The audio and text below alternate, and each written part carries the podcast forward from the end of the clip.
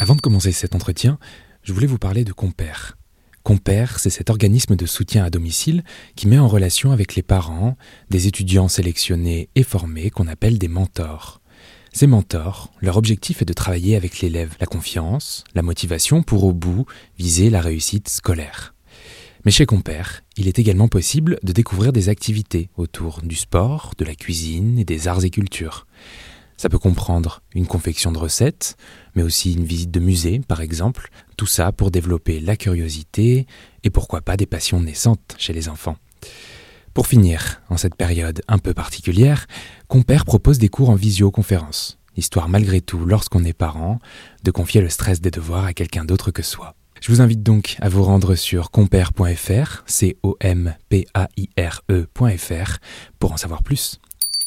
Allez, à présent, place à l'entretien. Bonjour à tous et à toutes, je suis Thomas Louis et bienvenue dans La Quille, le podcast où on parle de culture avec ceux et celles qui la font. Cette semaine, je reçois l'auteur de BD Nicolas Keramidas. Vous avez peut-être déjà associé son nom à des titres comme Luna, Alice au pays des singes ou encore l'atelier Mastodonte. Et aujourd'hui, Nicolas Keramidas publie sa première bande dessinée, réalisée en solo, à cœur ouvert aux éditions Dupuis.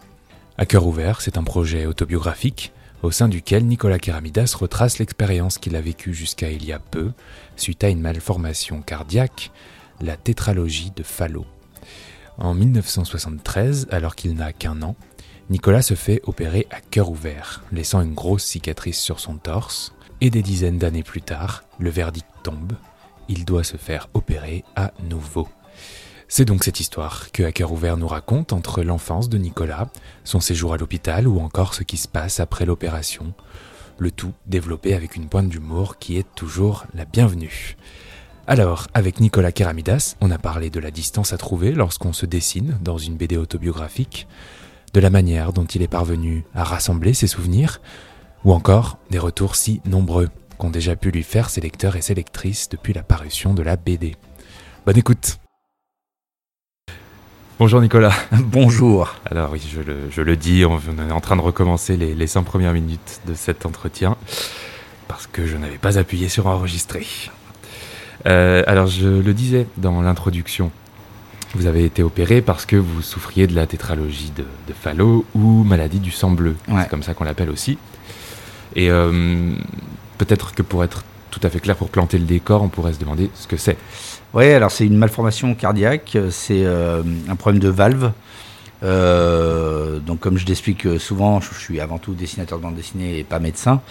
Euh, mais bon, voilà. En, gros, le principe, c'est que les parois, au niveau des valves, il y, a, un problème et le sang oxygéné et le sang non oxygéné se, mélangent. ce qui fait qu'en fait, on s'en rend compte, les, les, parents en prennent conscience généralement. C'est pour ça qu'on appelle ça la maladie du sang bleu c'est que l'enfant, en fait, quand il s'énerve, il devient un peu euh, bleu euh, sur le bout des doigts, sur les extrémités. Uniquement sur les extrémités. Voilà, sur les extrémités. Moi, moi c'est vrai que je, je, fantasmais aussi. Euh, Dans la BD, il y, a un petit, il y a un petit, une espèce de je Voilà, pour le sang bleu, pour moi, c'était, on était tout bleu, mais en fait, c'est vraiment, c'est ce qu'on appelle de cyanosé au bout des, extrémités. Et en fait, quand j'étais petit, ils m'ont réparé ça peut-être parce que quand on est petit, on fait que réparer pour l'instant.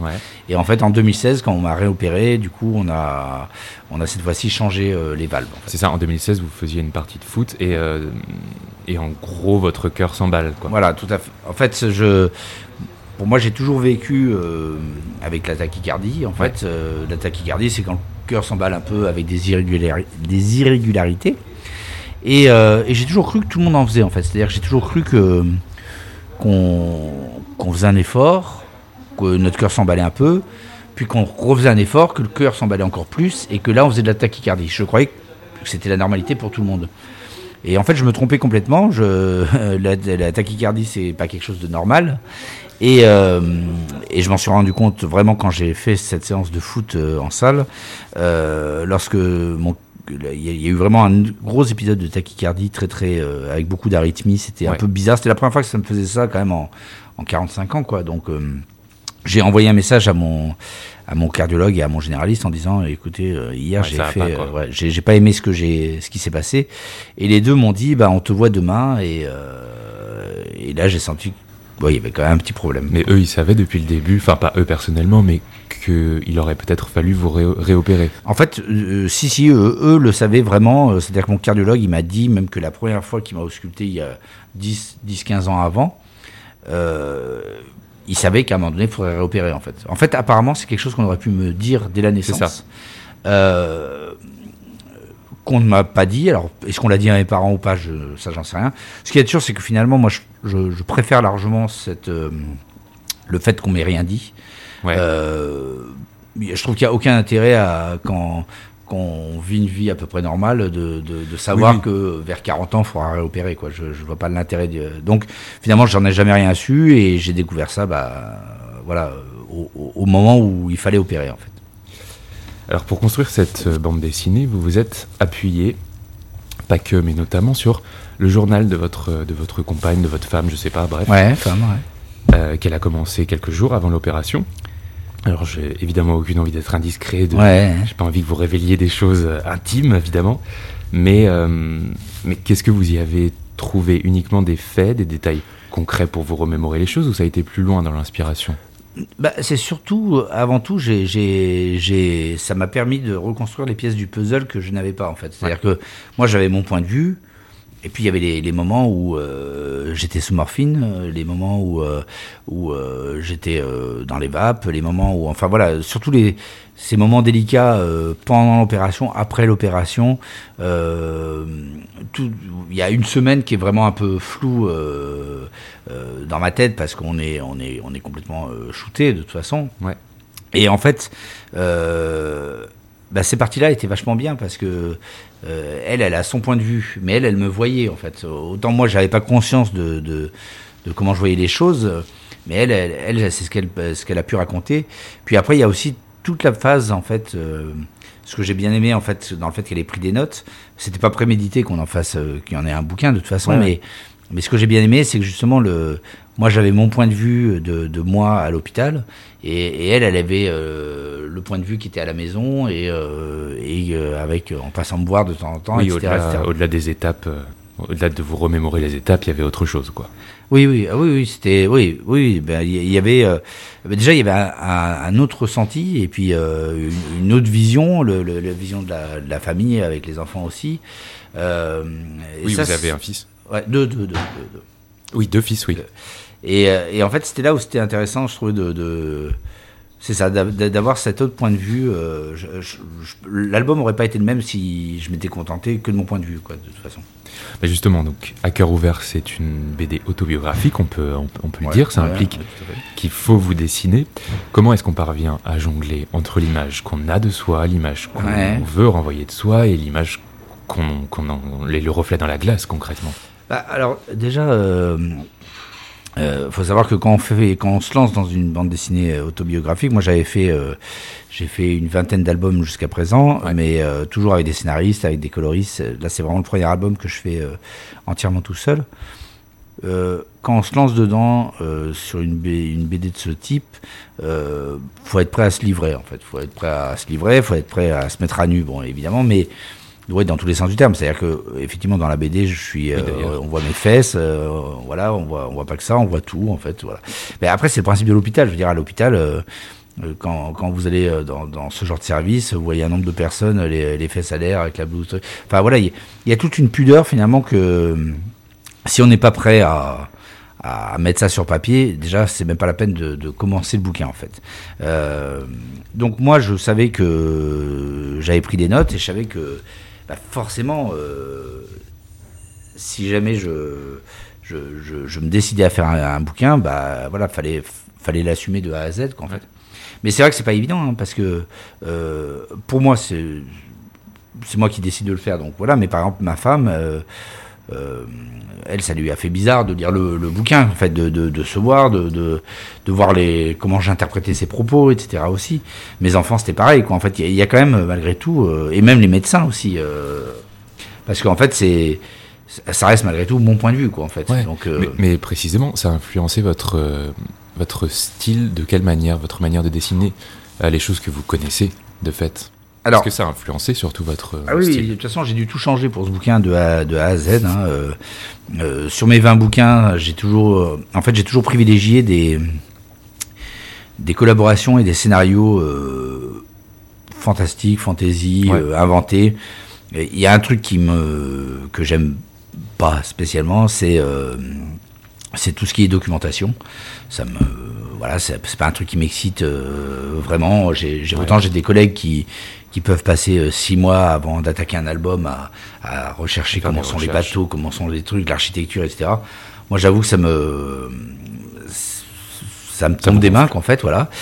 Et, et, au début, quand j'ai attaqué euh, cette aventure d'un cœur ouvert, je, je me suis dit que j'allais faire comme d'habitude. J'allais pas faire de recherche en fait, donc j'allais y aller euh, spontanément en dessinant tout, euh, presque sans crayonner, etc. Euh, voilà. Et, et, en fait, très vite, mon éditeur, à un moment donné, m'a dit. C'était sur un détail, il m'a dit, mais là, on est où? Alors, je lui dis, bah là, je suis. Enfin, on est où dans la BD Je lui dis, bah là, je suis dans la salle d'attente de mon médecin et je, de mon cardiologue. Puis il me dit, ah ouais, et puis il me dit, ton cardiologue, il a une lampe à franges, il a euh, une tapisserie avec des rayures, il a ça, il a ci. Alors je suis, ah non, bah j'ai tout inventé. Il me dit, ah bah, ouais, bah ça se voit et j'y crois pas une seconde, quoi. C'est-à-dire qu'il me dit, et il me dit, si tu te lances dans un album comme ça, euh, quand tu fais l'hôpital de Grenoble, c'est l'hôpital de Grenoble. Quand tu fais euh, une IRM, c'est une IRM. Quand tu fais un électrocardio, c'est le... Et il me dit, chaque truc doit être documenté. Il me dit, de toute façon, sinon, tous ceux qui sont déjà passés par là vont pas y croire, en fait. Et si on veut croire à ton récit, euh, il faut que les gens disent Ah, c'est le CHU de Grenoble, j'y suis allé. Ah oui, je reconnais bien le couloir. Ah, je reconnais bien la chambre, etc. etc. Et du coup, le bouquin, il a complètement changé à ce moment-là. J'ai fait ce que j'avais jamais fait. J'ai été, du coup, à, à, l'hôpital au service euh, documentation. Et j'ai rencontré quelqu'un qui m'a filé une clé USB. Euh, gavé de photos de l'hôpital, des couloirs, des trucs, de ah, tout le matériel, etc. Et après, en fait, j'ai attaqué le bouquin dans un tout autre esprit, c'est-à-dire avec la doc, avec la documentation et, et essayer qu'on puisse y croire un maximum. et de ce fait, il fait 200. Oui, et puis pareil, au début, il devait faire 100 pages, il est passé à 200 pages. Enfin, tout à... de toute façon, le bouquin, dès le moment où il m'a dit euh, non, non, mais attends, on doit y être, on doit y croire, on doit prendre le temps, on doit tout ça, le bouquin, il a complètement changé en fait. Euh, vous avez pensé, j'ai lu, à en faire un roman plutôt qu'une BD. Qu'est-ce qui vous a décidé à rester sur votre support principal? Bah, En fait, ce qui se passe, c'est que euh, bah, justement, il y avait un peu de ça. C'est-à-dire que euh, dessiner le monde moderne m'excite pas vraiment, en fait. dessiner des voitures, dessiner des immeubles, dessiner un hôpital, tout ça, c'est c'est pas ce que je sais faire et c'est pas ce que j'ai envie spécialement de faire. Et par contre, raconter, je, sais que je peux à peu près raconter quelque chose correctement. Et, euh, là, je, voilà, et là, je me suis dit, bon, bah, euh, si j'en fais un roman, j'évite ce côté documentation, j'évite ce côté euh, dessiner tout ce que j'ai pas envie. Il suffit de le raconter, bah voilà, j'arrive à l'hôpital, l'hôpital, je peux le décrire, etc. Il n'y a pas de problème. Mais alors, très vite, je me suis dit, mais attends, si je parle là-dedans, en fait, pareil, autant j'avais jamais fait de bande dessinée tout seul, mais c'est quand même un média que je maîtrise. Mais alors un roman, j'ai jamais écrit. De... Et là, je me disais, mais je, je sais même pas comment ils font en fait. C'est-à-dire que je me demandais euh, si j'attaquais un roman, je faisais quoi? Toutes les 50 pages, je relisais le début pour avoir une cohérence. Enfin, je, je sais pas comment il faut faire un roman. Donc, euh, en fait, j'ai vite abandonné parce que je me suis dit que je me lançais dans un truc que j'allais pas maîtriser du tout. Pas... Et, et, le but, c'était quand même d'avoir un truc, voilà, où j'étais au moins à l'aise dedans, quoi. Ouais. Alors cette opération, pour y revenir, elle a de fait laisser une marque sur votre corps, même quand vous étiez petit, vous, euh, vous la montriez à tout le monde un peu comme une fierté. Ouais. C'est une grosse marque, on le voit dans, dans la BD en tout cas. Mais dès le début, vous le dites aussi, alors je cite, il paraît qu'une cicatrice ne laisse pas que des traces visibles, mais aussi un traumatisme. De quelle manière votre euh, rapport à cette cicatrice a évolué au fil du temps? En fait, euh, c'est ce que je dis, c'est-à-dire qu'il paraît que ça laisse un traumatisme, mais moi, ça, en fait, c'est, j'arrive pas à savoir si vraiment ça a laissé un traumatisme ou si ça n'en pas, si ça n'en a pas laissé. Ce qui se passe, c'est que ce que je me rends compte, c'est que par le témoignage, tous les témoignages que je reçois actuellement, euh, je me rends compte qu'on n'a pas tous le même vécu et pas tous le même rapport euh, euh, avec le même type d'opération finalement. alors je ne sais pas si est-ce que les gens pour qui ça s'est bien passé ne m'écrivent pas spécialement, parce que j'ai l'impression que tous ceux qui m'écrivent, c'est vraiment des gens pour qui ça a été quand même douloureux Rude. et compliqué. Et, et pour qui ça a laissé, euh, enfin, ça a vraiment marqué leur vie. Ouais. Moi, ça a marqué ma vie. euh, pas vraiment de, de manière traumatisante parce qu'en fait euh, déjà quand j'étais petit comme je le dis dans le bouquin j'en ai joué et surjoué voilà je trouvais ça même plutôt marrant plutôt d'être différent à ce niveau là des autres je veux dire c'est c'est une différence physique mais finalement sur un garçon ça fait il y a le côté un peu baroudeur il y a le côté tout ça c'est pas peut-être que chez une fille ça ça provoque plus de de, de complexe par rapport au corps ou ce genre de choses j'imagine mais alors moi, j'avoue que ça m'a toujours fait plutôt rire. Euh, et puis en plus, ça m'a pas euh, ni handicapé ni traumatisé. Je veux dire, j'ai pu faire une vie à peu près euh, normale, quoi, Oui, en oui. fait. Alors, autre chose, c'est que moi, j'ai eu la chance très vite, finalement, de savoir ce que je voulais faire. Le dessin, c'est quelque chose que je crois que dès que j'étais en CP, CM1, CM2, je me suis dit que je voulais faire du dessin. Dès que j'étais en, en quatrième, euh, je, savais que je voulais faire de la bande dessinée. Enfin voilà, du coup, ça a été euh, un chemin un peu tout tracé. Et, et finalement, euh, peut-être que le dessin m'a empêché de, de- me poser des questions sur, sur tout ça, quoi, en fait. Et d'ailleurs, je pense que le dessin encore, le fait d'avoir fait ce bouquin, je pense que ça m'a permis de, de, de passer à travers toute cette épreuve euh, de manière assez fluide, finalement. c'est peut-être aussi une, une trace de cette, euh, de cette expérience Ah oui, bien sûr. euh, concrète. Ah oui, bien sûr. Ouais. Non, mais c'est. De toute façon, je l'ai fait pour. euh, voilà. Mais, mais encore une fois, par contre, c'est c'est c'est mon point de vue. Voilà. C'est- Oui, sûr. ça, non, mais c'est ce que j'explique vraiment beaucoup parce que ça me paraît important parce que il y a des gens qui m'écrivent, qui disent. Euh, ah mais c'est c'est pas vrai. euh, euh, on se rappelle très bien quand on est petit du traumatisme que ça laisse, etc. Et- oui, alors peut-être que cette personne se rappelle de ça, mais voilà, mais moi c'est c'est un témoignage. Je, je pense qu'il faut il faut pas prendre ce bouquin comme une absolue vérité. Oui, le fait est que c'est autobiographique et Voilà. Par contre, euh, piocher, euh, beaucoup de gens se disent ah bah voilà le- les trois jours de l'armée c'est pareil j'ai ce souvenir comme ça ça je me souviens que les, les gens piochent à droite à gauche et retrouvent effectivement des parce que malgré tout il y a quand même forcément de- des euh, un, un cursus commun en fait quand on fait ce genre de, de- Ouais, ouais. quand on a ce genre d'opération de double opération. Alors, cette, cette bande dessinée, c'est la première. Vous aviez fait en 2010 un an 365 dessins. Ouais.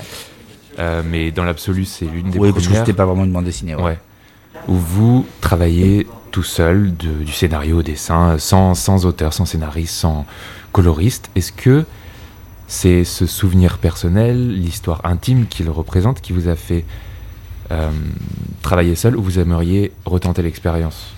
En fait, euh, j'ai fait une vingtaine de, de- de bouquins, Ouais. euh, toujours avec des collaborations, et je, je- je trouve ça très très bien, il n'y a aucun souci là-dessus. Euh, mais c'est vrai que depuis un petit moment, je me dis que j'aimerais bien à un moment donné faire le pas de, de faire mon, mon bouquin tout seul, quoi, Ouais. aussi. Je le vois parce que j'ai pas mal de, de collègues qui, qui bossent vraiment seuls tout le temps. Et euh, je comprends aussi que c'est autre chose de travailler tout seul, c'est-à-dire que euh, on, peut revendiquer euh, tout à 100%, etc. C'est voilà, c'est vraiment notre notre notre bouquin à nous. Mais le truc, c'est que j'allais pas j'allais pas faire de l'humour, de l'heroic fantasy, de la fantasy, enfin tout ce que j'ai déjà fait. J'allais pas me lancer dans un scénario comme ça qui où il y aurait eu juste euh, la comparaison forcément avec les autres scénaristes. Ah bah il fait mieux, il fait moins bien, etc. Il y avait aucun intérêt en fait à, à faire ça. Euh, donc ça voulait dire faire une bande dessinée complètement différente. Et euh, quand il m'est arrivé ça, je me suis rappelé que ça fait quand même déjà pas mal d'années que j'avais envie de raconter au moins les petites anecdotes du début, que ce soit le, le passage de la bille, du requin, etc. Et, tout. et que.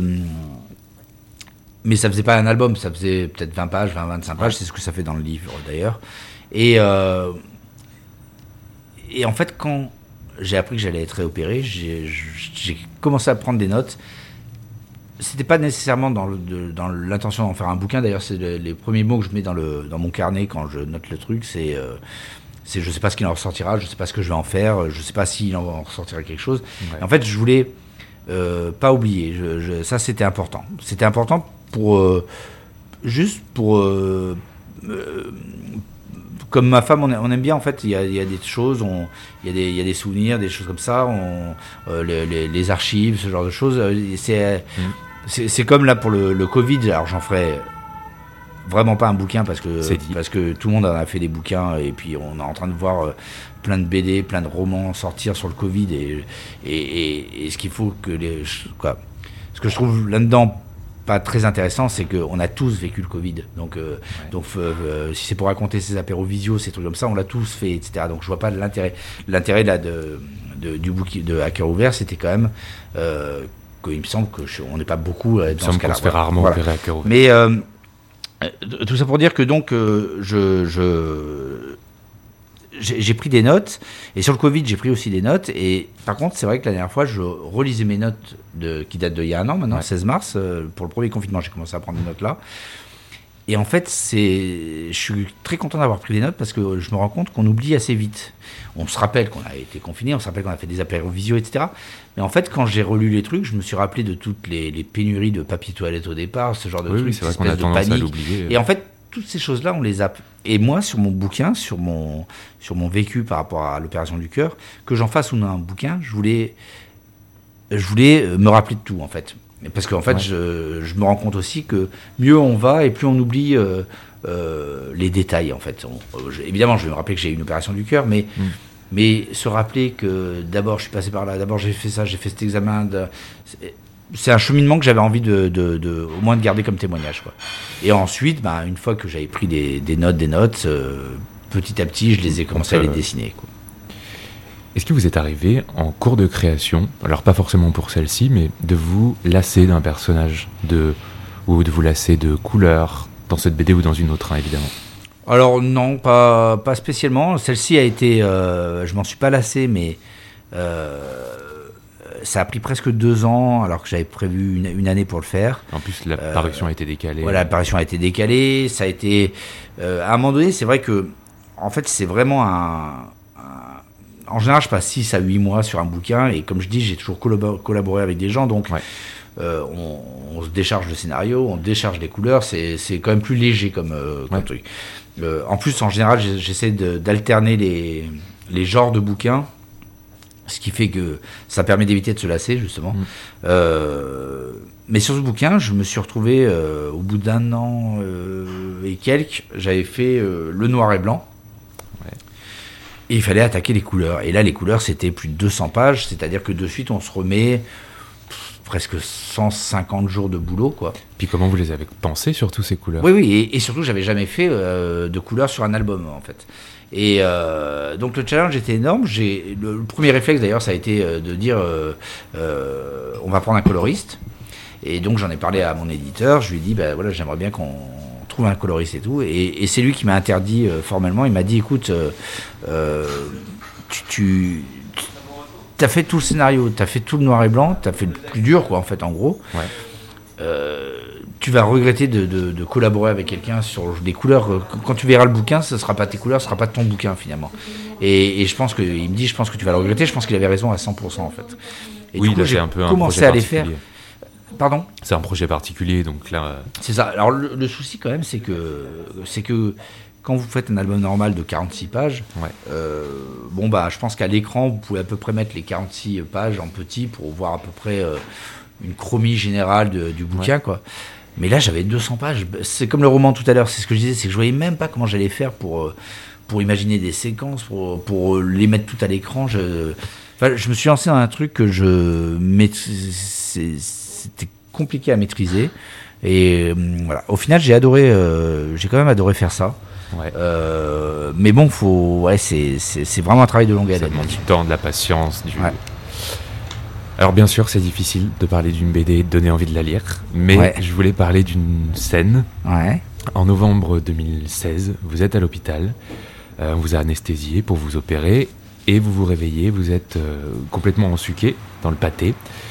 Vous ne sentez toujours rien à cause de l'anesthésie, et vous osez demander, au risque d'être ridicule, si vous avez été opéré et si ça s'est bien passé. Ouais, c'est vrai. Et juste après, à cause de, euh, de la morphine, vous ne vous souvenez plus tellement de la tête du docteur. Ouais, Alors, tout ça, ouais. dans chaque case, c'est un personnage avec une tête différente qui parle, histoire de ne pas se tromper.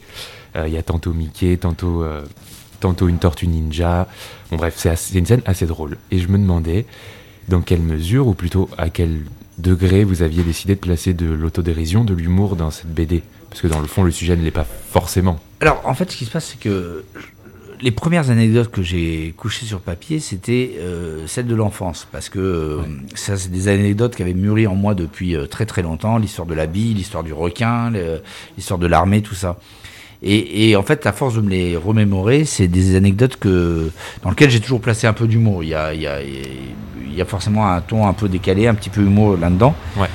Et, euh, et en fait, quand j'ai quand j'ai attaqué ensuite les anecdotes du bouquin, en fait, très vite, j'ai compris que j'allais pas faire un bouquin. euh, de toute façon, c'était pas l'intérêt de faire un bouquin plombant. J'allais pas, j'avais pas envie de faire un bouquin euh, euh, qui, soit juste anxiogène ou qui, voilà. Et du coup, je voulais tout de suite amener ce petit décalage. En plus, de même que dans le dessin, euh, je voulais alterner des, des, des décors euh, un peu réalistes, etc. Où effectivement, on, on sait qu'on est à l'hôpital, on, retrouve les situations. Et puis par contre, un dessin euh, plus lâché, plus, plus humoristique, plus comique, euh, dès le moment où effectivement, euh, euh, quoi pour amener cet, cet équilibre en fait, voilà entre les deux. Et euh, c'est vrai qu'il y a eu plein d'anecdotes qui me sont venues euh, où je voyais le côté comique. Après, faut, faut imaginer quand même que l'hôpital c'est un, c'est un univers à part entière. Mais c'est pas, c'est pas que, c'est pas que dur, c'est pas que plombant. L'hôpital, il y a, il y a effectivement sûr, ouais. beaucoup de choses qui prêtent à rire aussi, quoi. Comme partout d'ailleurs. Alors, on en a déjà un peu parlé, mais vous pensez aux lecteurs Quelle relation vous tissez avec, euh, avec eux, avec elles, et peut-être avec leur retour, en l'occurrence pour celle-ci? Euh, bah alors les retours, j'en ai énormément Ouais. et effectivement, je je, je m'attendais pas à, à ça. Euh, en- fait, je- je- alors j'aime bien le, le, le, le, le- le- le côté de déstabiliser un petit peu les gens, c'est-à-dire que les gens qui me connaissent sur les 20 autres albums, euh, bah, alors Voilà. peut-être qu'ils vont me suivre, peut-être qu'ils vont pas me suivre du tout, mais en tout cas ils seront euh, de toute façon surpris. Et ça, ça me plaît dans l'idée et tout. Par contre, c'est vrai que je me rends compte que j'ai énormément de gens qui, qui m'ont vu, euh, soit lors d'interviews, de reportages ou autres, ou à la télé, et qui, qui m'envoient un message pour me dire ah, Je viens de vous voir, j'ai eu la même chose, ou alors je connais quelqu'un. En fait, très vite, avec les réseaux, on se rend compte que quelqu'un connaît quelqu'un qui, qui, Oui, qui a eu la même chose, hein, ou alors qui, ou pas loin. Et, euh, et si c'est pas euh, si c'est pas une opération du cœur, euh, ça peut être aussi un autre traumatisme, une autre chose, une autre cicatrice. Et du coup, je reçois énormément de gens qui, voilà, que je me rends compte qui ont besoin d'en parler, en fait, tout simplement. Alors j'essaie de répondre, mais c'est vrai que je, je réponds à, peu près à tous, mais et surtout, en fait, j'insiste sur le fait que, que voilà, je, je suis pas le porte-parole en fait de- Ouais, de- bien de- sûr. des, des opérés du cœur de France, du tout, loin de là. Euh, c'est juste mon expérience que je raconte. quoi. En ce moment, est-ce que vous avez des projets, Nicolas? Ah bah oui, oui, là, ouais. Bah, en fait, euh, en fait, je suis même complètement dans l'autre projet. Alors, je suis hyper content euh, que malgré la période, on ait pu effectivement sortir le bouquin, euh, faire de la promo correctement, des dédicaces, etc. Parce qu'à un moment donné, j'ai même cru que Que ça on se n'allait même pas, ouais. pouvoir faire ça. Mm. Mais pour le coup, le hacker ouvert était prévu quand même en avril dernier, donc il y a bientôt euh, un an. Mm. Et euh, ce qui veut dire que moi, depuis un an et demi, j'ai déjà attaqué un autre projet. Donc c'est un autre projet qui sort euh, en juin chez Glénat et c'est euh, un projet avec Johan Sfar. Ouais. Euh, ça s'appelle Commando Barbare. Et alors là, on, on revient à un truc qui a plus rien à voir du tout avec Oui, Hacker C'est de l'heroic fantasy. Là, c'est de l'heroic fantasy, c'est hyper con dans le bon sens du terme, quoi, en fait. Et, et voilà, mais c'est c'est vrai que ça me fait du bien aussi de après. Après ce bouquin un peu lourd à faire, à écrire, à porter, euh, d'avoir un truc complètement, euh, complètement léger, euh, je trouve ça vraiment top. Quoi. Et à côté de ça, il y aura un jeu de rôle. Oui, oui, euh, alors et en un fait, roman illustré. Voilà, il y a, en fait, Commando Barbare, c'est euh, c'est parti de notre passion commune avec Johan, euh, euh, de tout ce qui est jeu de rôle, livre dont on est le héros, Warhammer, Ouais. toutes ces choses-là et tout. Avec chacun nos références de nos côtés, en fait. Moi, plus jeu de rôle, plus livre dont on est le héros, Johan vraiment Warhammer, etc. et tout. C'est assez fun. Et en fait, quand on est parti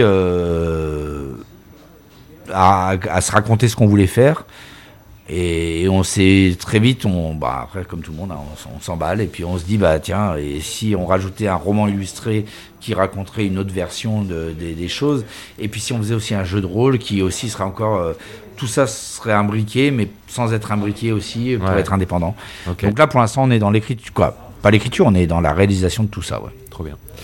Et puis, ben, je vais vous poser une question que je pose à tous mes invités, à toutes mes invitées. Est-ce que vous avez un petit coup de cœur culturel à nous donner euh, Alors oui, j'en ai un. J'en ai un. C'est même pas un petit parce que alors, moi, c'est devenu une espèce de de, de, de, blocage. Euh, c'est un artiste que j'adore qui s'appelle Invader. Qui, euh, qui, est même dans la BD. Qui est dans la BD, effectivement. Oui, j'en parle dans la BD, effectivement.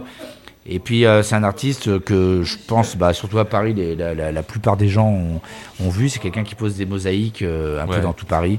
Et puis il y a une application qui s'appelle Flash Invaders qui permet de, d'aller les, un peu un peu comme on va à la chasse aux Pokémon mais voilà mais à part que c'est à travers le monde entier. Et euh, voilà j'ai découvert ça il y a il y a trois ans par le biais de, de, Vince un pote et euh, qui, qui, joue aussi et euh, ce, ce, ce, jeu.